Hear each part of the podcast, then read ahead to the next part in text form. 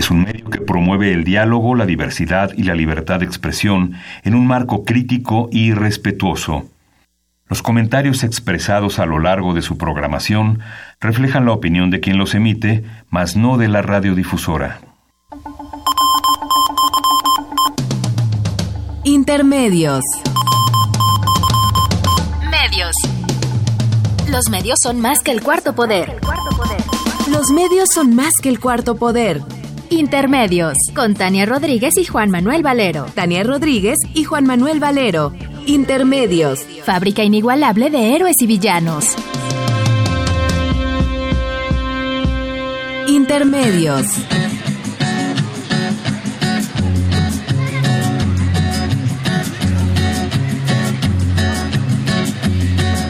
Solo voy con mi pena, sola va mi condena. Correré mi destino para burlar la ley perdido en el corazón de la grande Babilón. Me dicen el clandestino por no llevar papel. Pa' una ciudad del norte yo me fui a trabajar. Mi vida la dejé entre Ceuta y Gibraltar. Soy una raya en el mar, fantasma en la ciudad mi vida va prohibida, dice la autoridad. Solo voy con mi pena, sola va mi condena. Correré mi destino por no llevar papel, perdido en el corazón de la grande Babilón. Me dicen el clandestino, yo soy el quebra ley. Bienvenidos a Intermedios, hoy jueves 25 de octubre del 2018. Los saludamos Tania Rodríguez y Juan Manuel Valero con el enorme gusto de estar aquí en los micrófonos de Radio UNAM. Solo voy con mi pena, sola va mi condena. Correré mi destino para burlar la ley, perdido en el corazón de la grande Babilón. Me dicen el clandestino por no llevar papel. Argelino clandestino. Hola Valero, con este clásico de Manu Chao. Chao, pues, clandestino. Ahora es, un clásico que pues viene a cuento. ¿no? Sí, pues. Continúa el drama de los migrantes hondureños que entró a México el jueves pasado. Hoy Donald Trump amenazó con enviar al ejército a la frontera con México si no se frena la caravana migrante. Y hoy se dio a conocer que el Pentágono enviará 800 soldados a la frontera entre México y Estados Unidos ante la eventual llegada de la caravana migrante. En respuesta a la insistencia del presidente Donald Trump de militarizar la frontera con México, el Departamento de Defensa planea enviar 800 elementos del ejército a la zona limítrofe para dar apoyo técnico a la patrulla fronteriza ante la eventual llegada de la caravana de migrantes centroamericanos. Las cadenas de televisión CNN y el diario The Washington Post, que citan a funcionarios del Pentágono entrevistados bajo la condición del anonimato, adelantaron que el secretario de Defensa, el general Jim Mattis, autorizaría este jueves el envío, pues de en principio de 800 soldados. Pues sí, Juan Manuel. Creo que Trump está apretando las tuercas. Está apretando las tuercas en términos mediáticos, en un contexto donde además, hay que decirlo, el escenario político latinoamericano americano se complica eh, de cara a las elecciones por un escenario también de psicosis y de discusión general por el envío de nueve bombas seriales en paquetería a importantes figuras del Partido Demócrata y críticos del gobierno del presidente Donald Trump.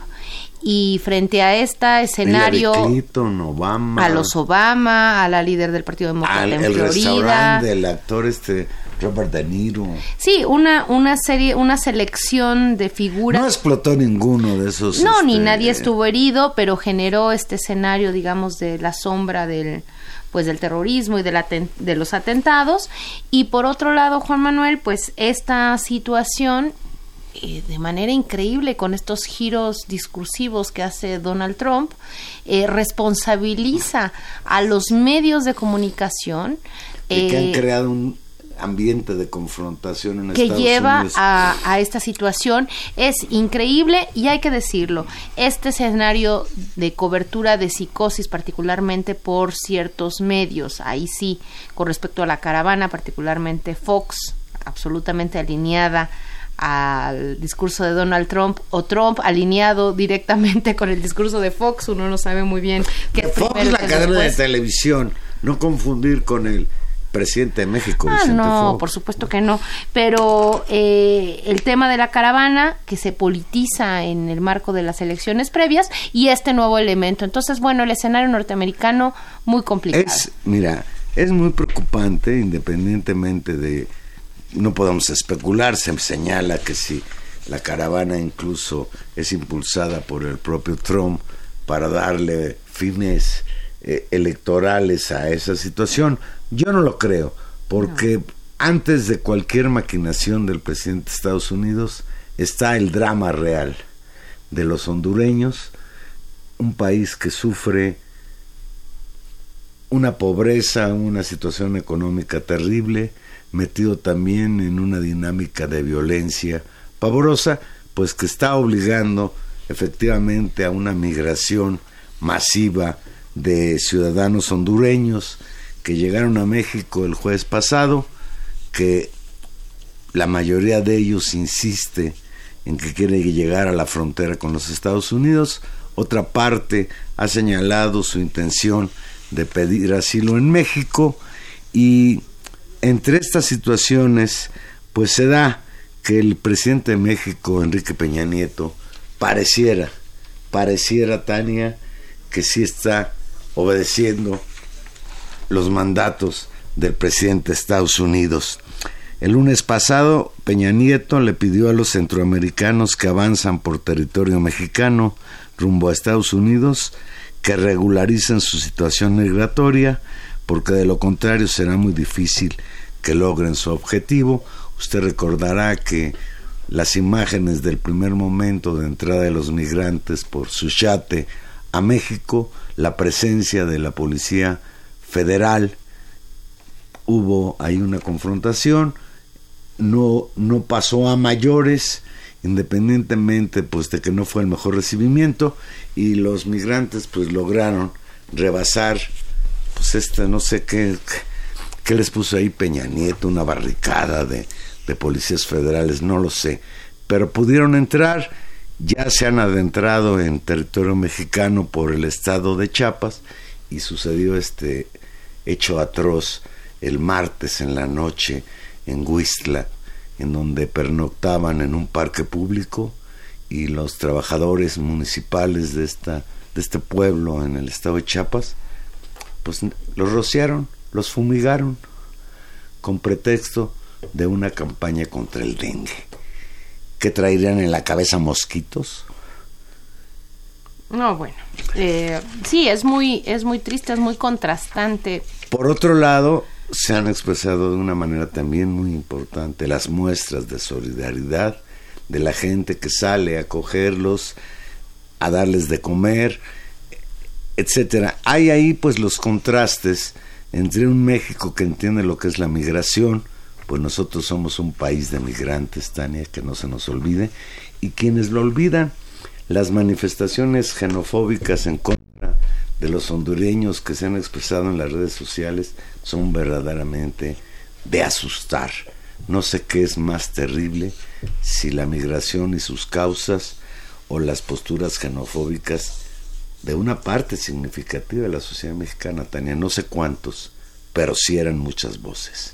Sí, ese es, ese es un elemento que, que muestran también las redes sociales, la civilización.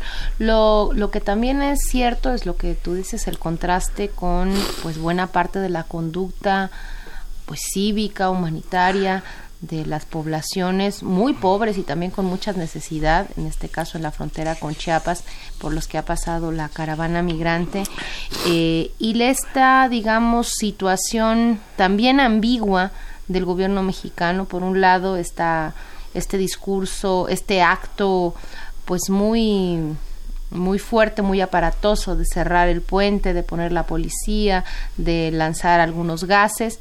Y por otro lado también, y hay que decirlo, el hecho de que en términos reales la gente pasó y la gente pasó por el río y, y, está del lado mexicano y sigue caminando. El discurso de Peña Nieto, como tú dices, es un discurso que llama a la legalidad y que trata de, de desestimar, digamos, la, la, la caravana migrante y eh, en una especie de equilibrio pues de digamos de acuerdo de darle cobertura a la posición de Donald Trump y creo que también en una actitud un poco de dejar hacer en términos reales y de ya casi dejar el problema al, al nuevo gobierno, ¿no? Eh, esa es un poco la actitud. Eh, hay toda una idea de tratar de propiciar un mecanismo de búsqueda de migración ordenada y de apegada a derecho, pero eh, pues en realidad tampoco hay el instrumentos jurídicos, la capacidad burocrática para atender esto y lo que es verdad es que el número de personas que está en la caravana hace un tema eh, complejo de manejar y lo que sí llama es pues a un cuidado mínimo de la seguridad de la atención y de velar por pues porque la gente que, que va transitando si es que logra esta, esta travesía, pues que no pase a mayores. Escuchaba hace un momento todos los señalamientos, incluso sobre la cantidad de niños que vienen en la caravana y la necesidad de resguardar antes que su estatus de migrantes o su estatus legal, su carácter de infantes y por lo tanto la necesidad de cualquier estado, en este caso el estado mexicano, de velar por su seguridad. Eso, eso creo que son los elementos que hay que poner en la mesa. De acuerdo con Pierre Marc René, que es eh, representante de las Naciones Unidas, comisionado de Naciones Unidas para los Refugiados, él calcula que casi 1.700 hondureños pedirán asilo a México y 3.000 han decidido que van rumbo a Estados Unidos.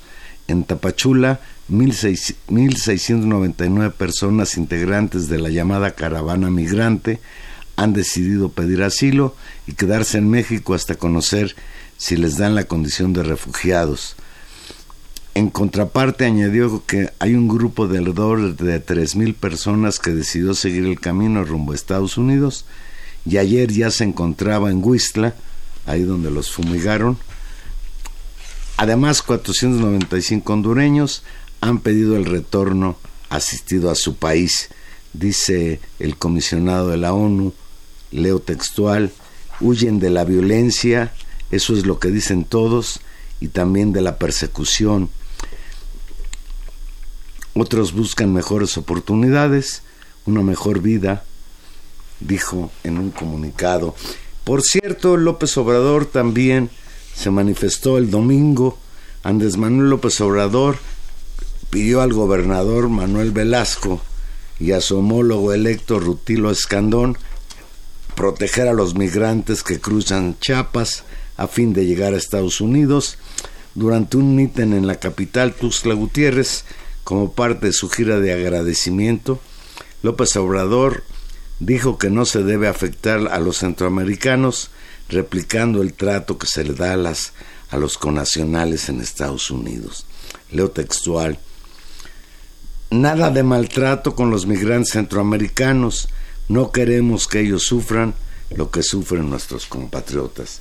Y eso debiera ser verdaderamente algo que tuviéramos en la cabeza millones de mexicanos cruzan para buscar trabajo en los Estados Unidos. Sabemos del maltrato, de la persecución que se ha recrudecido con el gobierno del señor Trump.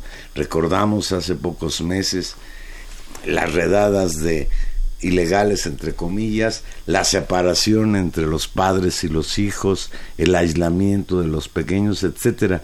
Por eso es que mira Tania, cuando hablamos de migración, hablamos de algo que no empezó el jueves con la llegada de los hondureños. No, claro que no ha habido es un, problema pues histórico. Yo creo que incluso todos los seres humanos de alguna manera estamos relacionados con la migración, ya sea porque hemos sido migrantes o como en mi caso yo soy nieto de dos gentes que llegaron del Líbano, por cierto huyendo también de una guerra, la guerra con Turquía que los invadió.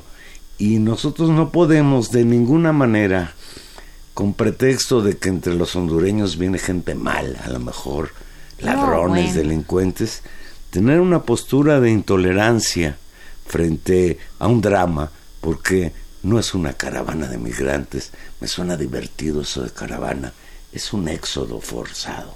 Es un éxodo forzado debido a condiciones de los países donde por supuesto los gobiernos y las administraciones sucesivas tienen responsabilidad, pero que también derivan pues de un modelo de desarrollo en el que incluso el propio Estados Unidos tiene una responsabilidad histórica con respecto al apoyo o a las presiones o a los beneficios económicos, políticos que ha recibido de esta zona del, del, mundo, de Centroamérica, y de la cual hay que hacerse cargos como pues como actores eh, comprometidos con, con, algún tipo de derechos mínimos, de derechos humanos, de criterios democráticos, de considerar una especie de, de corresponsabilidad con lo que sucede en el mundo.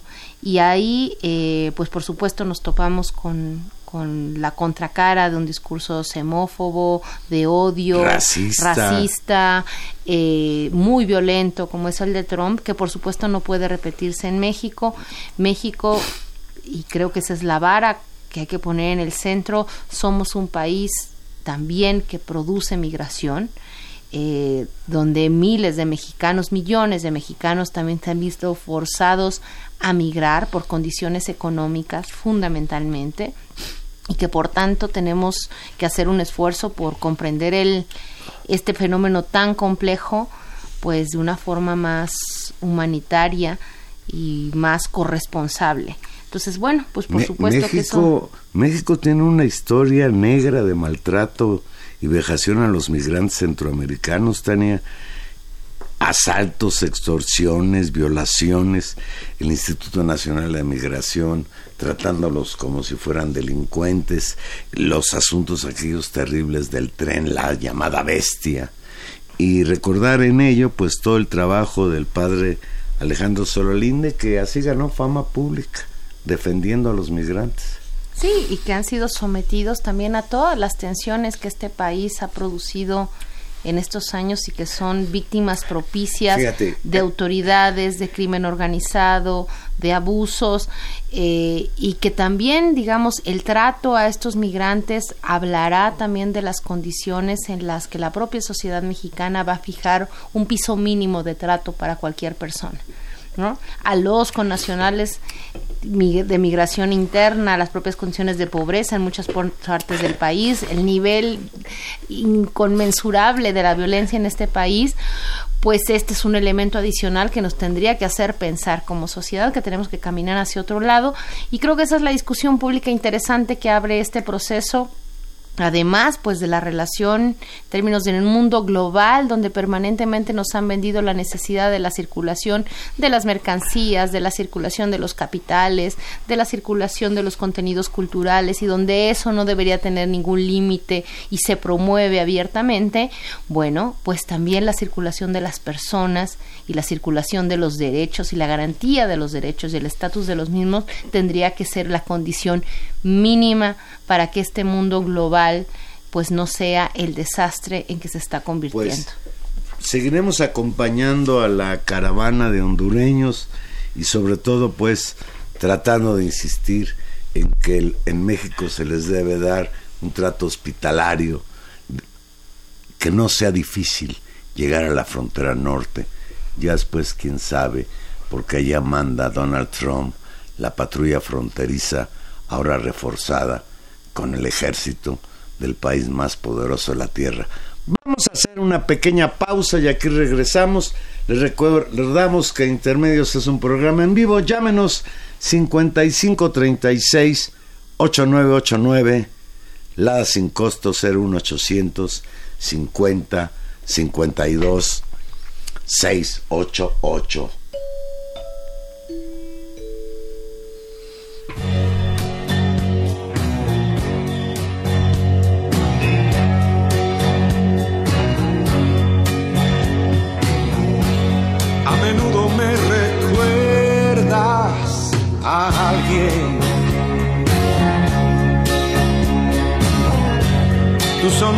La imagino sin miedo. Invadido por la ausencia,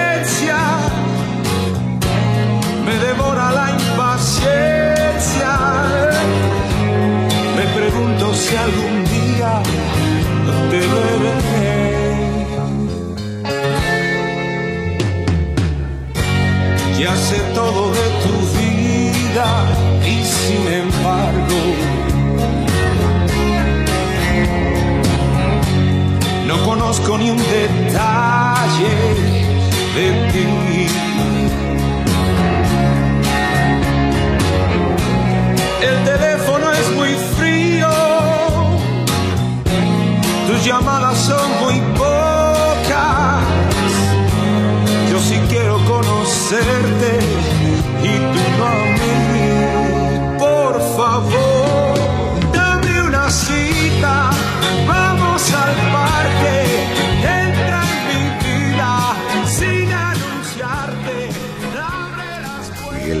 A mí, a mí Miguel Ríos me encanta y me trae muy gratos recuerdos. El primer concierto de rock and roll que llevé a mis hijos, estaban muy chiquillos todavía, fue a ver a Miguel Ríos a la Plaza de Toros, México.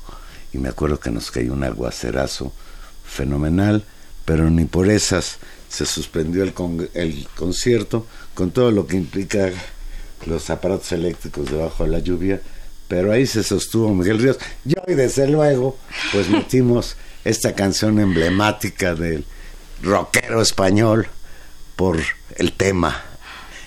La bronca Tania entre el aeropuerto en Texcoco o el aeropuerto en Santa Lucía.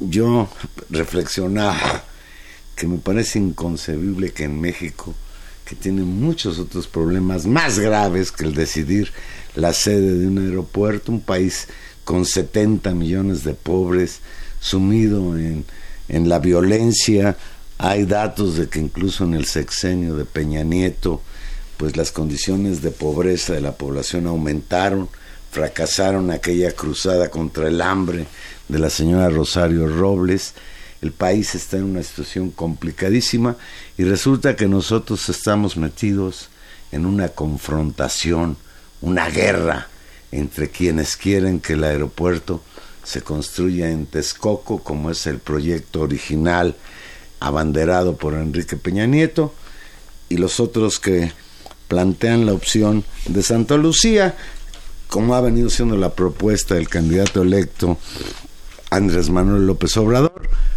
que no entiendo por qué, tú me lo podrás explicar, en lugar de tomar la decisión de sí o no, pues dejó en manos de los ciudadanos el compromiso, lo cual no está mal.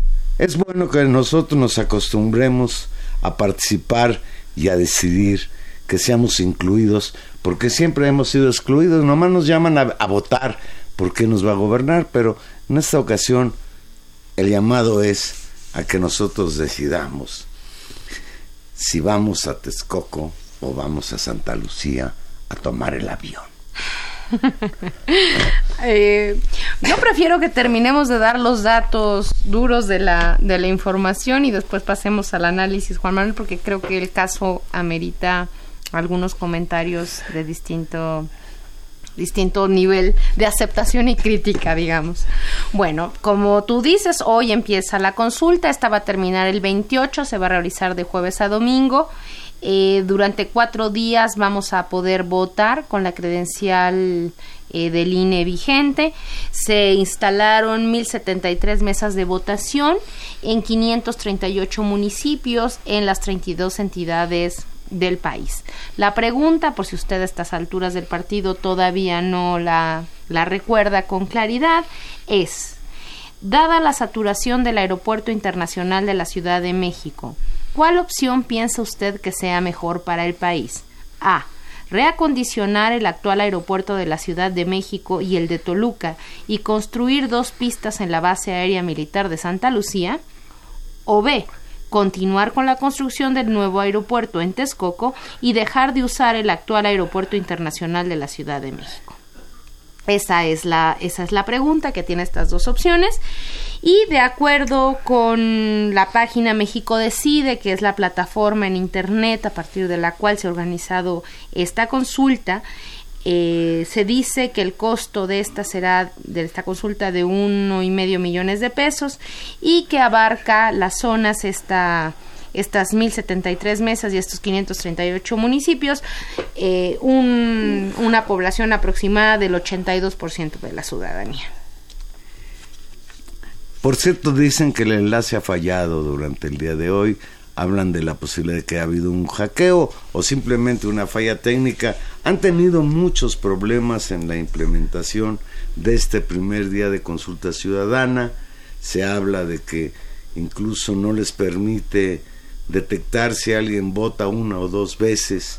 No entiendo cuál es el mecanismo. Otra crítica que se hace es que no hay una mampara, que literalmente votas a, las, a los ojos de todos, lo cual pues en términos del voto, el voto secreto, dicen por ahí, pues no es correcto. Hoy escuchaba yo al propio López Obrador que fue a votar creo que no creo que anuló su voto ¿eh? bueno no le más bien no marcó nada bueno pues, lo puso en blanco. En blanco. y que él mismo les pidió a los reporteros que lo dejaran tantito solo porque el voto era una cosa privada. Eh, bueno, pues se prevé que se impriman un millón y medio de boletas y será, como informábamos hace ocho días, la Fundación Arturo Rosenbolt que contabiliza los votos. Se ha informado que se podrían dar cortes parciales de información, no sabemos y esto me imagino que tendrá que ver con cómo siga funcionando su plataforma. El vocero de López Obrador señalaba y reconocía algunos de estos problemas técnicos e incluso aducía que algunos de ellos tenían que ver con intentos de hackeo o con presión de saturación, digamos, por el ancho de banda del Internet o incluso esta intencionalmente, digamos, lógica de bajar la página o de eh, alterar el funcionamiento de la aplicación. Hasta ahí, tal vez con, con, la información en términos concretos de cómo va la consulta. Yo vi algunas fotos, por lo menos de, de algunas casillas en la Ciudad de México, con mucha afluencia, eh, con las largas de gente queriendo participar. Veremos cómo funciona eh, a nivel nacional. Yo creo que mañana tendremos un, una perspectiva tal vez más compleja de cómo va la afluencia de votación y el fin de semana me imagino que también eh, se tomará. El resultado no, bueno, no, porque es hasta el domingo. Yo creo que el resultado lo sabremos el domingo en la noche o en el lunes. Lo que se dijo es que no van a decir parciales quién votó por A o por B. Solo van a dar en parciales el número de gentes que fueron a votar. Y solo hasta el domingo que se haga eh, el conglomerado, la Fundación Rosenblut, que dirige mi, el porcentaje. mi amiguísimo Calderón Alzate, que ayer se dio un agarrón con Cárdenas en el radio. Él, que es un agente honorable, presidente de la Fundación Rosenblut, es el que va a contar los votos y va a dar los resultados el domingo en la noche. Mientras tanto, Juan Manuel, hay que decirlo que mientras esta discusión en sí misma eh, va caminando, hay también pues un debate en curso que lo hemos visto desde las últimas semanas en una oleada muy grande de defensa, digamos, a la importancia de terminar. No, eh, hay una campaña de medios en favor de Texcoco en contra de la consulta y en contra de López Obrador concretamente. Sí, sin lugar a dudas. Hoy hubo incluso un incidente fuerte porque parece que en la mañana el señor este Carlos Loré de Mola en su noticiario habló de que la consulta estaba provocando tal incertidumbre en los mercados que había provocado la caída del peso frente al dólar, lo cual aparte de que no fue cierto, cerró el peso con ganancias respecto al dólar en el primer día de consulta, me parece que ni Carlos Loré de Mola, ni tú, ni yo tenemos capacidad para saber si un hecho en particular es capaz de trastornar el mercado de esa, de esa manera. Yo incluso hoy he escuchado a furibundos críticos de la consulta y apoyadores a muerte del aeropuerto en Texcoco que han señalado que no se tienen elementos para poder saber si va a haber una catástrofe económica, si esto va a afectar el futuro del país como tal. ¿Te acuerdas que eso se decía? No voten por López Obrador porque se van a huir los capitales, nos va a llevar el diablo. Pues no pasó mucho, ¿no? Hasta Pues, ahora. Pues yo creo que eh, la opinión de Manuel Molano, director general adjunto del Instituto Mexicano para la Competitividad, más o menos refleja el estado anímico de este sector de empresarios. Por eso lo elegimos a este grupito. Dice, no se acabará el mundo si se cancela el aeropuerto de Texcoco, pero creo que dañaremos la reputación internacional de México como destino de inversión. Ahí ya hay muchos recursos invertidos, la mayoría de la banca internacional y de bursatilización de, de distintos instrumentos. Este especialista señaló que sería un error la cancelación de dicho proyecto, al tiempo que dijo que la consulta ciudadana promovida por López Obrador no es vinculante ni estadísticamente representativa porque es una no es una encuesta de la autoridad. En ese mismo sentido, el director general de la Bolsa Mexicana de Valores, José Oriol Bosch, aseguró que echar para atrás el, el proyecto del aeropuerto daría una mala señal a los inversionistas y señaló la consulta del aeropuerto está agregando más incertidumbre y más volatilidad a los mercados y pensamos que en caso de que no se siguiera el proyecto de Texcoco, y ahí lo estamos viendo no tanto con la bolsa ni para nuestros inversionistas, tendría un impacto negativo no solo en los mercados, sino en el país.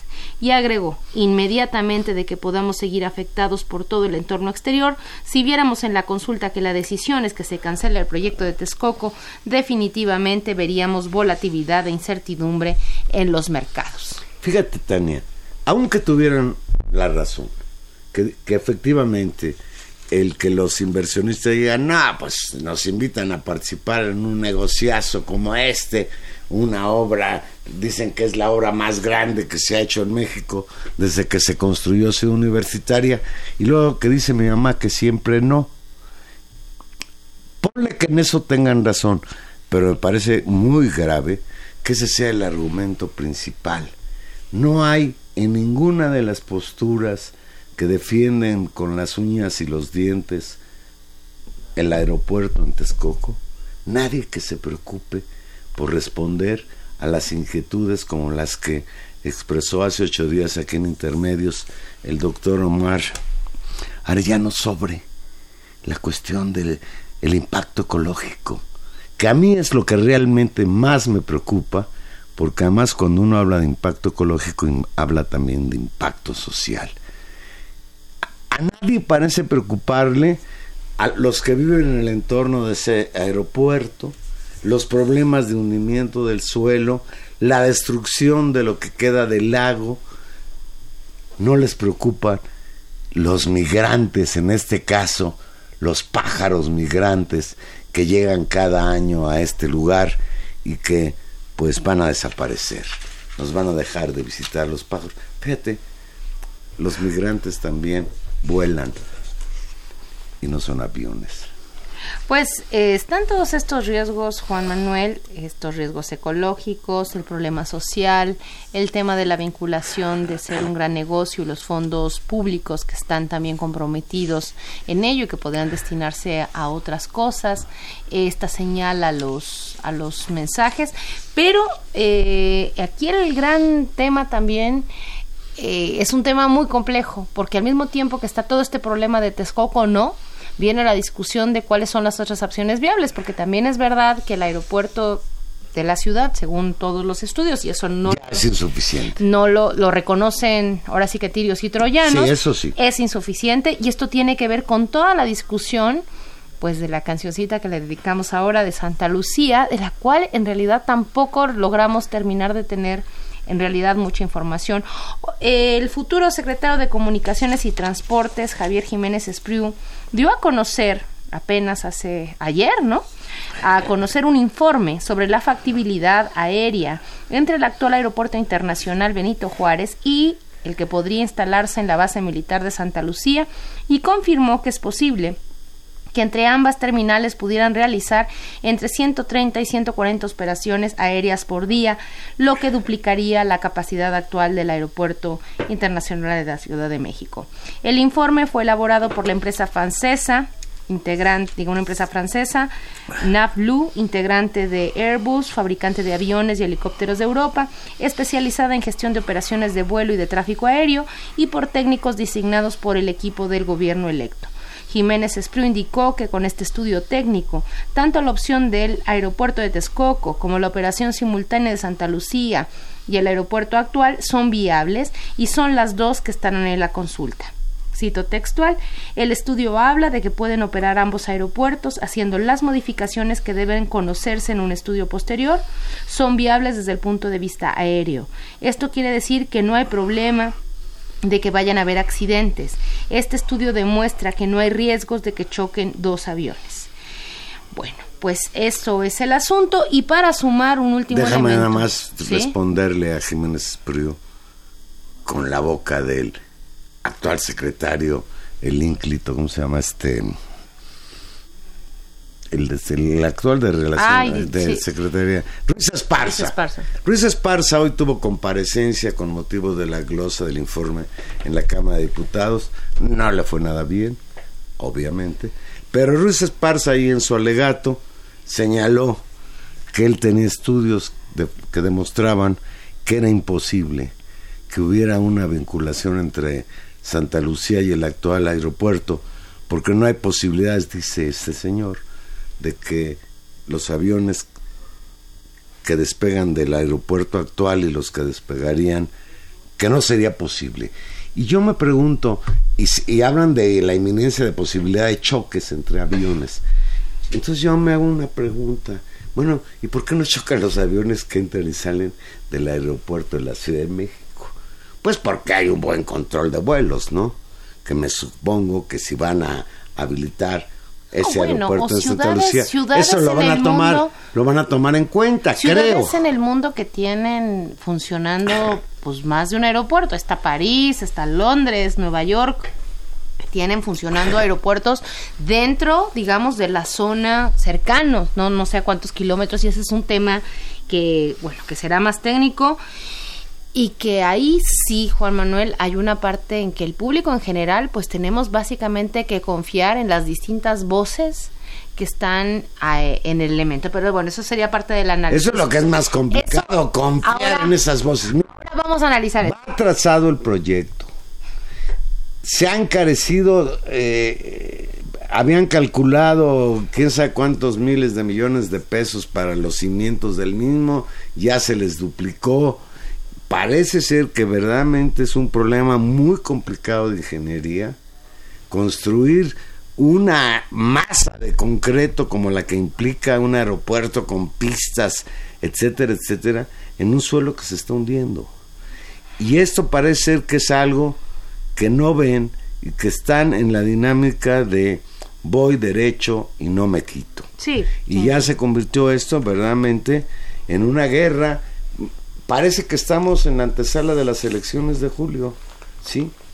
Ahora, Vamos a votar por quién gana, si López Obrador o Peña Nieto. hay una declaración también, eh, y ese sería el último elemento, que es una declaración que no alcanzo a entender muy bien, Juan Manuel, y es que se afirmó que el gobierno de Andrés Manuel López Obrador, Obrador y los cito textual, honrará sus compromisos con los contratistas del nuevo aeropuerto internacional de la Ciudad de México que se construye en Texcoco si se decide cancelar la obra. Eh, yo eso no termino de verlo. Lo Después, en he- otra, en otra entrevista, Andrés Manuel López Obrador le entendí que dijo algo así como los contratos pueden renegociarse para irse a Santa Exacto, Lucía. esa es la idea. Es, la idea es de que si alguien ya eh, invirtió, etcétera, etcétera, o se tiene un contrato de construcción, pues ese se le validará en Santa Lucía, lo cual yo también veo muy complicado. No, es un escenario sin solución. Yo fácil. insisto, Tania, qué bueno que hay consulta, no comparto los calificativos de Diego Fernández Ceballos sobre la consulta que le, le llama inmoral y todas esas cosas. Pero lo que sí creo es que sí era una promesa de campaña de López Obrador frenar el aeropuerto por el daño ecológico, por la corrupción que hay detrás de esta obra, etcétera, por el dinero que tendría que gastar el gobierno mexicano para construir este aeropuerto, pues si esa es una promesa de campaña, yo creo que él debió haberse sostenido en ella ya como presidente electo y no dejar, como dicen por ahí, como Pilatos lavarse las manos y dejar en manos de nosotros, los ciudadanos, la decisión de si se construye o no se construye el aeropuerto en Texcoco, porque en el fondo esa es la discusión fundamental. Esa es la discusión fundamental y aquí viene eh, otro elemento que también habría que considerar. Yo, por supuesto, tampoco estoy, comparto la, la, las afirmaciones que haces con respecto a la importancia de de la discusión pública en proyectos de este tipo. Sin lugar a dudas, proyectos del tamaño como el aeropuerto debieron haberse discutido no ahora que está en un 30%, sino al inicio de la discusión. ameritarían un, un, proceso de decisión complejo, de consulta, Pero donde se en vayan la época en que ellos planearon este negociazo, Tania, ellos decidían y no le preguntaron a nadie ni por la reforma energética, ni por la reforma educativa, Peña Nieto hizo lo que le dio la gana con aquel ¿cómo se llamaba el vamos el todos con México, ¿cómo se llamaba el compromiso aquel con el PAN y el PRD? Exacto. El pacto por México. Eh, bueno, esos Y nos es- impusieron todas esas reformas. Eso hay que reconocerlo Eso hay que reconocerlo y en ese sentido es, es importante el ejercicio que estamos haciendo y asumir que estos cost que los costos que haya van a tener que ver con esta serie de toma de malas decisiones. Ahora, asumiendo toda esta discusión y toda esta positiva, creo que también merece un comentario eh, la ejecución concreta del ejercicio de consulta. A mí me parece que hay aquí un elemento por supuesto, claramente político y de mensaje político que Andrés Manuel López Obrador ha decidido eh, hacer antes de asumir el gobierno para lograr, y esa es mi duda, eh, no sé exactamente qué, abrirse un espacio de negociación más amplio con los capitales que por supuesto van a presionar, están presionando y presionarán más, no solamente por este caso, sino por muchos otros con respecto a su propio gobierno está tratando de hacer un ejercicio de fuerza frente a ello en un tema que había sido una propuesta de campaña. Eh, está tratando de establecer una pauta de... Eh, si ese es el punto, además de eso, sí está estableciendo, y esa es, y esa es la otra cuestión, una lógica de toma de decisiones. Creo que esta decisión, y eso puede ser afortunado para la ciudadanía, pero también complejo en la operación hasta para su propio gobierno, está estableciendo un mecanismo de participación que se habilita en este contexto. Es decir, si esto da para frenar un aeropuerto de esa inversión, todos en este país vamos a asumir que ante la eventualidad de algún contrato, de alguna obra pública, de algo que impacte a las comunidades, esto tendrá que ser discutido, votado y consultado. Eso es bueno, sí, pero también tiene una complejidad política mayúscula y tendrá que educarnos a todos en un debate en una cultura política, en una cultura del debate y de la información que tampoco eh, está tan avanzada. Una discusión técnica así de compleja, con un problema tan complejo, es posible de ser eh, procesada por el Pleno de la Ciudadanía y estar ahí, por supuesto que ahí es una complejidad, tiene derecho, por supuesto, no estaremos en las condiciones de regresar un voto censitario, es decir, quien no le entienda todo, como dicen ciertas voces, quien no que no haya viajado, que no haya en bajado avión, avión, que no ni vote. tenga pasaporte, por no tiene supuesto, derecho a por votar. supuesto que esos Fox argumentos dijo, son dijo algo así de que los oaxaqueños no pueden votar. No, bueno. Son pobres ignorantes. Esa es una, uno de los debates tal vez más grotescos o de los argumentos más grotescos de esta discusión, porque sería casi regresar a una especie de voto censitario, ¿no? Es decir, usted no sabe leer y no es propietario, no vote y de una vez quiten el voto para todos, ¿no? Esto, por supuesto que no puede ser así, pero también es cierto que requerimos mejores elementos de información pública para poder decidir en el mejor sentido.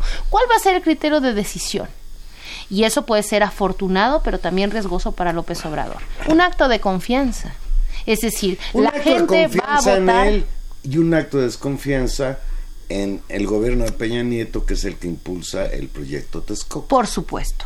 Ahora, este acto de confianza, y es el otro elemento que me parece importante, se juega también en el mecanismo de la consulta. Es decir, la democracia y las consultas son fundamentalmente instrumentales, se juegan mucho en cómo se ejecutan.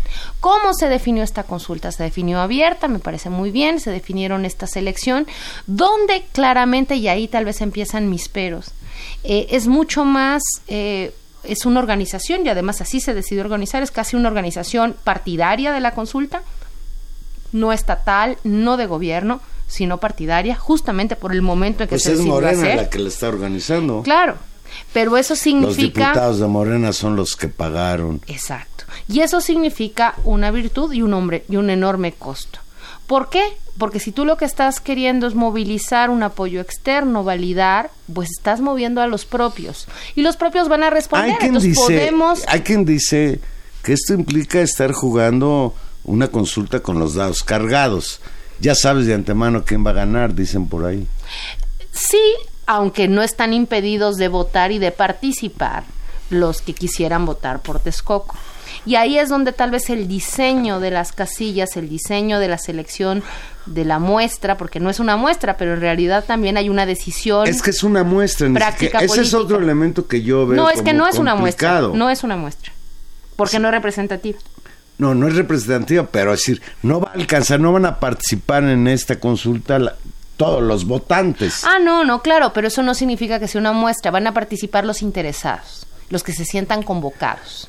Y van a sentirse convocados, pues los que confían en quien organiza la encuesta. Ya, ¿Me ya. explico? Es decir, ese es, ese es absolutamente distinto. Fíjate, ahora que dices eso, sí está muy... Hoy unos chavos del ITAM, unos chavos del ITAM, presentaron un amparo contra la consulta. Consideran la consulta anticonstitucional. Porque, bueno, y efectivamente es una consulta ilegal. No, es que no es ilegal, Sí, es sí. alegal en todo caso.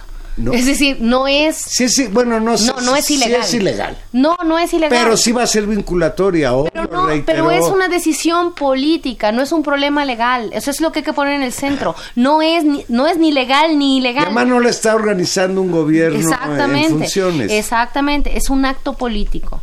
Como acto político creo que debe ser medido. Si moviliza opinión y genera, es decir, por eso es un acto de confianza, de ratificar confianzas y desconfianzas, sin lugar a dudas. ¿Cómo va a afectar esto? Esto va a afectar de múltiples formas. Uno, cómo, qué tanta gente participa, cómo se moviliza y eso, por supuesto, ya los que no están en contra no la van a reconocer. El tema es un ejercicio de demostración de fuerza. Para eso va a servir esta consulta. Es un acto de fuerza, de mostrar músculo y demostrar que la gente que eh, va a confiar en López Obrador, ratificar esa confianza. A mí me parece que no era necesario en tan poco tiempo de distancia de la elección. Creo que el capital político que tenía era enorme como para necesitar ¿Y qué ratificar tal si confianza. no, no van a Y pasar. gana Texcoco. Eso no va a pasar. Ay, nanita. Eso no creo que pase. No creo que pase. Y creo que en un primer momento muchos pensábamos que para ahí caminaba la consulta, o sea, que realmente podía salir ese resultado y eso le permitiría un margen de negociación. Creo que a como se diseñó es mucho más este ejercicio de músculo político. Está bien, el asunto es que eso no le va a quitar presión a la negociación que de cualquier manera va a tener que enfrentar con estos grandes intereses y estos grandes Pero, capitales. pero esa, esa confrontación va a ser permanente. Por Tania. supuesto. El golpeteo contra López Obrador, si realmente López Obrador empieza a realizar los cambios que le prometió a su electorado, pues van a implicar una confrontación constante con grupos económicos, políticos, que no estaban acostumbrados a que llegara un presidente de la República y les dijera, así no, señor. Cuando ellos han venido trabajando desde hace muchos años con gobiernos que se convierten en sus representantes, en, el gobierno de los poderosos. Y está por verse si realmente López Obrador se convertirá en un gobierno diferente. A eso le tienen mucho miedo. Creo que este zipizape en torno a la sede del aeropuerto, pues tiene que ver con esa situación. Es decir, yo veo incluso en parte por lo que leo en las redes sociales, que esto es como una revancha. No, el problema no es Santa Lucía o Texcoco para los que están en contra, sino el problema es López Obrador. No, yo no lo creo. Fíjate que, que o sea, eso es lo que mediatiza. Aquí hay un problema de intereses. Sí estamos ante un negocio millonario. Sí estamos ante un esquema de megaproyecto como se juegan en el mundo con inversiones que sobre todo están atadas al, al capital financiero. Eso es real. Frenar un megaproyecto de este tipo sí es un mensaje fuerte a las condiciones de relación con ese grupo de interés. Por eso es tan importante. Ahora bien, es tan importante esto que el asunto de dar un mensaje político no significaba solo mover a los propios, ese es mi punto. Significaba acorpar la mayor cantidad, efectivamente, asumirlo como un mandato de campaña. Él había dicho que no y la gente votó por él. Entonces es no, y es una renegociación de los términos. El ejercicio de la campaña vuelve a, eh, a, movilizar ese apoyo político, pero evidentemente va a ser más pequeño de la elección nacional. A mí es donde creo, y eso veremos, antes Manuel López Obrador ha demostrado a lo largo de su carrera política un enorme colmillo y práctica política, que está jugando a esto para abrirse espacios de negociación, para mandar mensajes, un mensaje político. Vamos a ver si le sale. Es una jugada muy importante, muy importante para su gobierno, aunque no haya empezado. Y creo que eh, lo que suceda en las próximas semanas va a ser muy impactante al desarrollo de su propio gobierno y de la manera pues en que se va a consolidar una forma de tomar decisiones. Pues vamos a ver. Ojalá le salga. A ver qué pasa el domingo. Ya nos vamos, Tania, pero yo no quisiera que nos fuéramos sin comentar, aunque sea brevemente, sobre esta vulnerabilidad que tenemos frente a los fenómenos naturales. El martes pasado el huracán Huila alcanzó categoría 5, la más alta en la escala Zafir Simpson, y se convirtió en un fenómeno, no exagero, catastrófico para las costas de Jalisco, Nayarit y Sinaloa a pesar de que entró por Escuinapa en Sinaloa, parece ser que el estado que más resintió la embestida de este meteoro, el agua que trajo consigo, es Nayarit. Tan es así que hoy en la Ciudad de México y en otras ciudades del país se están haciendo centros de acopio para ayudar con alimentos, con medicinas, con todo lo que sea necesario a las víctimas de este evento ciclónico bárbaro que golpeó de una manera inmisericordia las costas del Pacífico mexicano, ahí donde se encuentran Jalisco, Nayarit y Sinaloa. Nayarit aprisionado por Jalisco y Sinaloa y el más golpeado por el huracán. Sí, pues eh, por suerte, eh, digamos, las, los llamados de atención y de prevención funcionaron para que no hubiera eh, víctimas, pero bueno, pues parte de la nueva realidad de estos huracanes que siempre nos han acompañado, pero que van, van increciendo por los fenómenos pues el cambio climático, ¿no? En las condiciones del calor, qué bueno que no pasó a mayores. Y fíjate, Juan Manuel, ya para terminar y me da tiempito, uno de nuestros queridos radioescuchas, Suzuki, en, en internet, en, en Twitter, nos pedía que hiciéramos una mención y que voy a hacer. El, sobre la campeona internacional juvenil de triatlón en Australia, una chica Cecilia Ramírez, de estos personajes que hacen todo su esfuerzo, pues casi de manera individual y que es ahí sí un mérito. que nadan, andan en bicicleta y corren. Y corren Lo y esta chica ganó el Teatro Mundial en Australia y bueno, ya sabes, llegó y ahí sí, como no es la selección nacional, nadie fue, nadie pela, entonces pues un reconocimiento una- al mérito, al mérito individual. Una, noticia amable y de salud. a Suzuki. ¿Y qué es de Suzuki de la ganadora? Nada más, Un comprometido con la causa, digamos. nada más fanático del triatlón, un deporte extremo, que por cierto es un deporte fifi. Sí, Bueno, pues esta chica no es nada fifí. ¿No? no, no, no, no, no, no. Eh, son estos, estos casos emblemáticos que, de veras, son puro, Pues- puritito mérito personal y de las familias. Y bueno, Valero, pues así vamos a esperar. Yo sí creo que, que es importante. Creo que como ejercicio vale la dos- pena. De dos procesos que van en camino: los migrantes hacia Estados Unidos y la consulta por el nuevo aeropuerto que hoy tuvo su primera etapa, tiene cuatro etapas hasta el domingo. Nosotros lo que haríamos, la recomendación es que participen en esta consulta ciudadana con el aeropuerto de su preferencia. Ahora No. sí, vamos a votar por elegir a dónde vamos a llegar el día que tengamos la suerte de viajar en avión. Cuando se pueda, Juan Manuel. Ya nos vamos. Estuvimos en los controles técnicos esta noche, don Humberto Sánchez Castrejón, muchas gracias don Humberto. En la producción, Gilberto Díaz Fernández, gracias Gil. Y a los micrófonos, Tania Rodríguez, nos escuchamos el próximo jueves a las 8 de la noche en Intermedios. Medias Rojas de Boston, dos partidos ganados. Dodgers de Los Ángeles, cero. Y continúa la Serie Mundial a partir de mañana en Los Ángeles. Adiós.